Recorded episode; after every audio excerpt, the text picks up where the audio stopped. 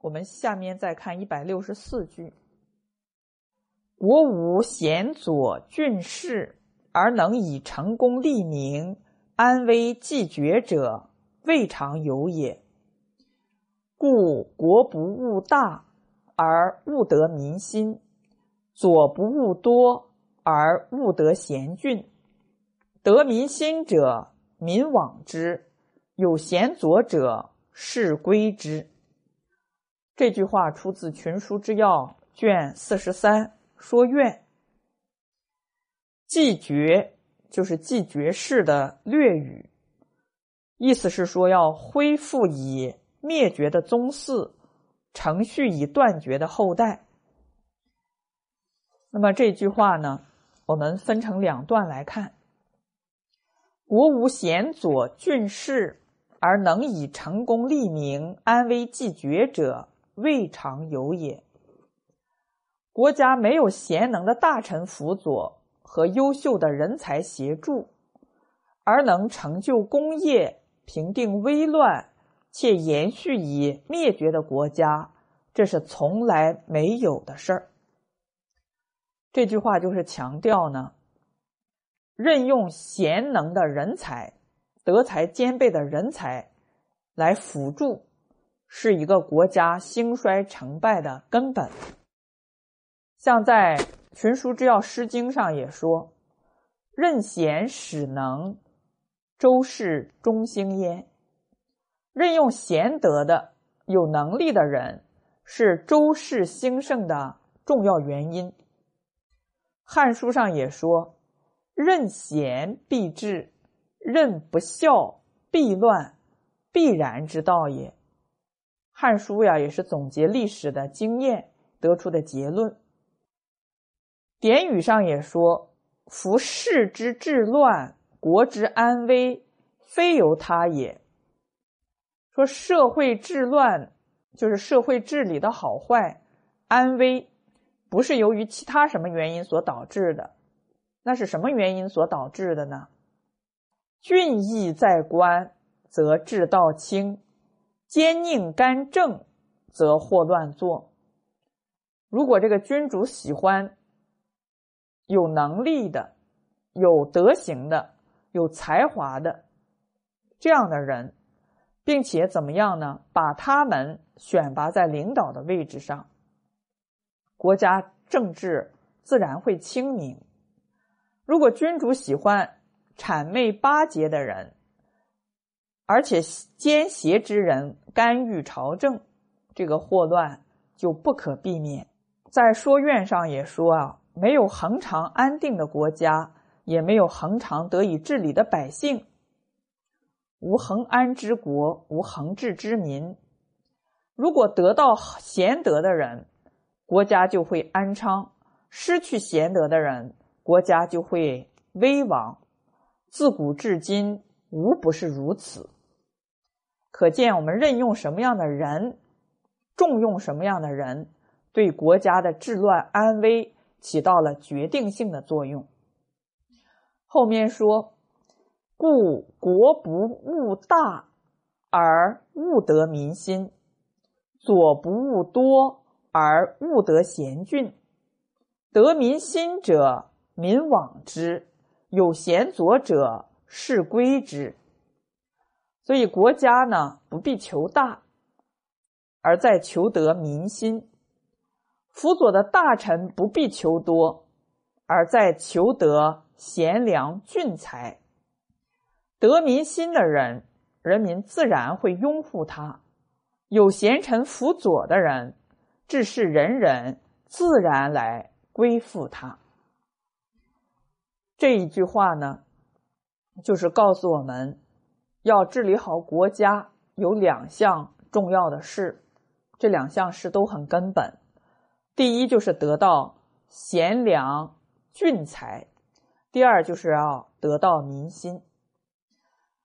在《群书之要·孙庆孙清子》中呢，也有一段类似的话，他阐述的同一个道理。他说：“有社稷而不能爱民，不能利民。”而求民之亲爱己，不可得也。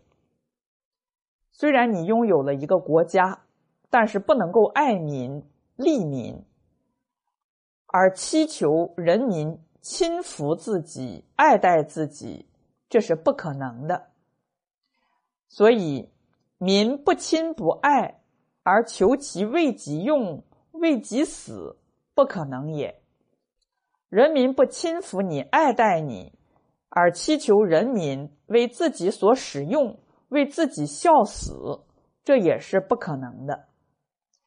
民不为己用、不为己死，而求兵之进、城之固，不可得也。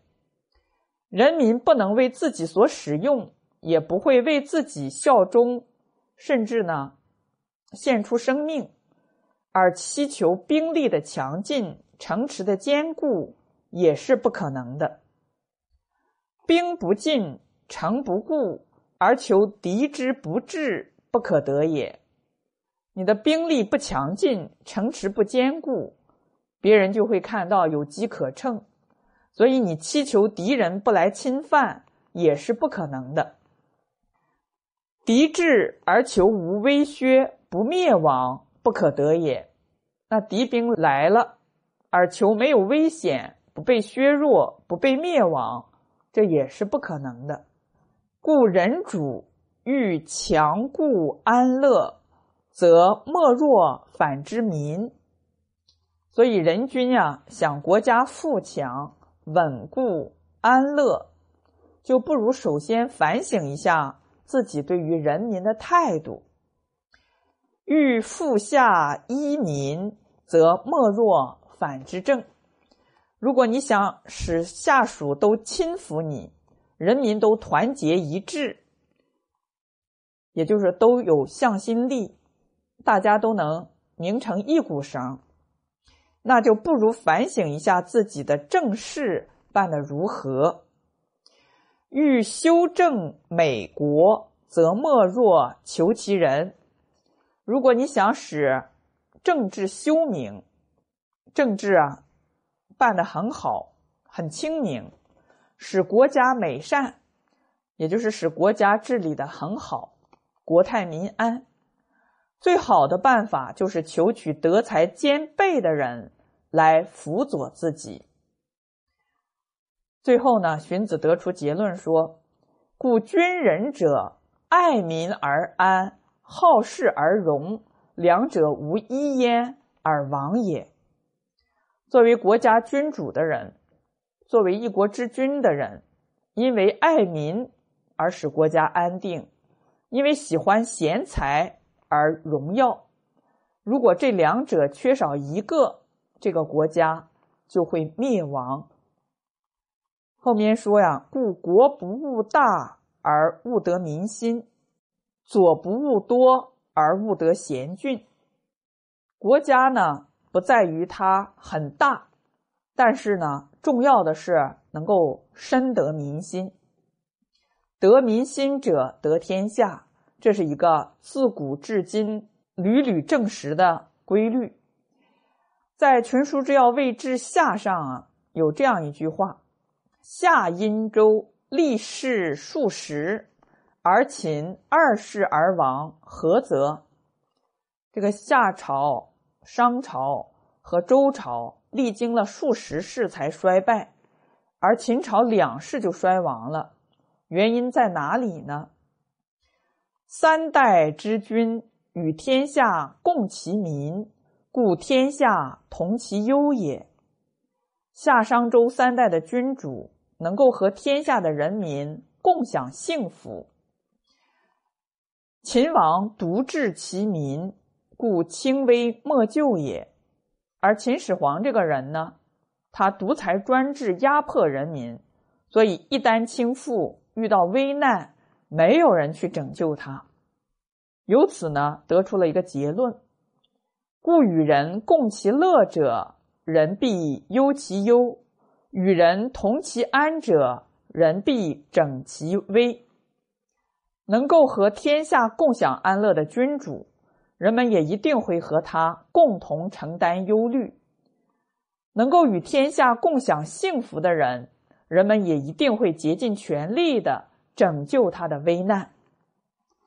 那么这个呢，就告诉我们了，君主和领导者对百姓的态度能不能够深得民心，这关系到这个国家的兴衰成败。左不务多而务得贤俊，这个辅佐的人呢，也不在于很多，而在于呢，是不是有真正贤明的臣子来辅佐。那么在新序上呢，就记载着这样一个典故：有一个官员有事儿来请教齐桓公，齐桓公就对他说：“把这件事儿禀告仲父就可以了。”哎，又来了一个人，有事儿请教齐桓公，桓公又说：“把这件事儿告诉仲父去处理吧。”如此三番五次，凡是有人来请教他怎么办，他就告诉人家。去请仲父，就去请管仲啊来处理。旁边的人看了之后就说：“一则告仲父，二则告仲父，义哉为君。”意思是说呀，第一件事儿禀告仲父，再有一件事儿还是禀告仲父，这当国君也太容易了呀。齐桓公怎么说的呢？齐桓公说啊。我在没有得到重夫之前，确实感觉到治国很难，但是得到了管仲的辅佐之后，干什么不很容易呢？故王者劳于求贤，易于得人。所以君王在求贤的时候很辛苦。你看，像管仲能够为齐桓公所用，齐桓公也是啊，费尽了心思啊。三国的时候，刘备去三顾茅庐，礼请诸葛亮，那是三番五次的前去，人家看他很有诚意，所以才出来辅佐他。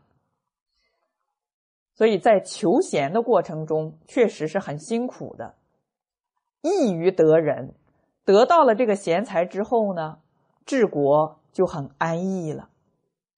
所以这个贤才啊，不在于多。而真正是有德行、有能力这样的人呢，把他请出来辅佐自己，按照他的教诲去做，那真正是可以实现国泰民安。在《群书治要新语》上也说：“自人君至于庶人，未有不法圣道而失贤者也。”说从最高的领导者呀，到一般的老百姓，没有不遵从圣道而以圣贤为师的。即使是一般的老百姓呢，都要学习圣贤教诲，更何况是治理国家、治理天下的人呢？故仁者在位而人人来，义者在朝而义士至。在上位的领导者。他是一个有仁德之心的人，那么他所感召的呢，也都是有仁德之心的人来做官。有道义的人在朝里做官，他所感召的也是讲道义的人来做官。因此，墨子之门多勇士，仲尼之门多道德。你看呢？这个孔老夫子一生没有名。没有地位，但是他自己呀有德行，他把自己所说的全都做到了，所以他走到哪里，他的三千弟子、七十二个贤人都跟到哪里，不离不弃。这就是德不孤，必有邻，同声相应，同气相求的结果。文王之朝多贤良，秦王之庭多不祥。这呢是对比，周文王他是一个圣王，所以他的朝廷之中啊，也多是贤良的、有道德、有智慧之人。而秦始皇他本身呢是一个暴力之君，结果他的朝廷里也多是不祥之人。故善者必有所因而至，恶者必有所因而来。夫善恶不空作，祸福不滥生，为心之所向，知之所行而已矣。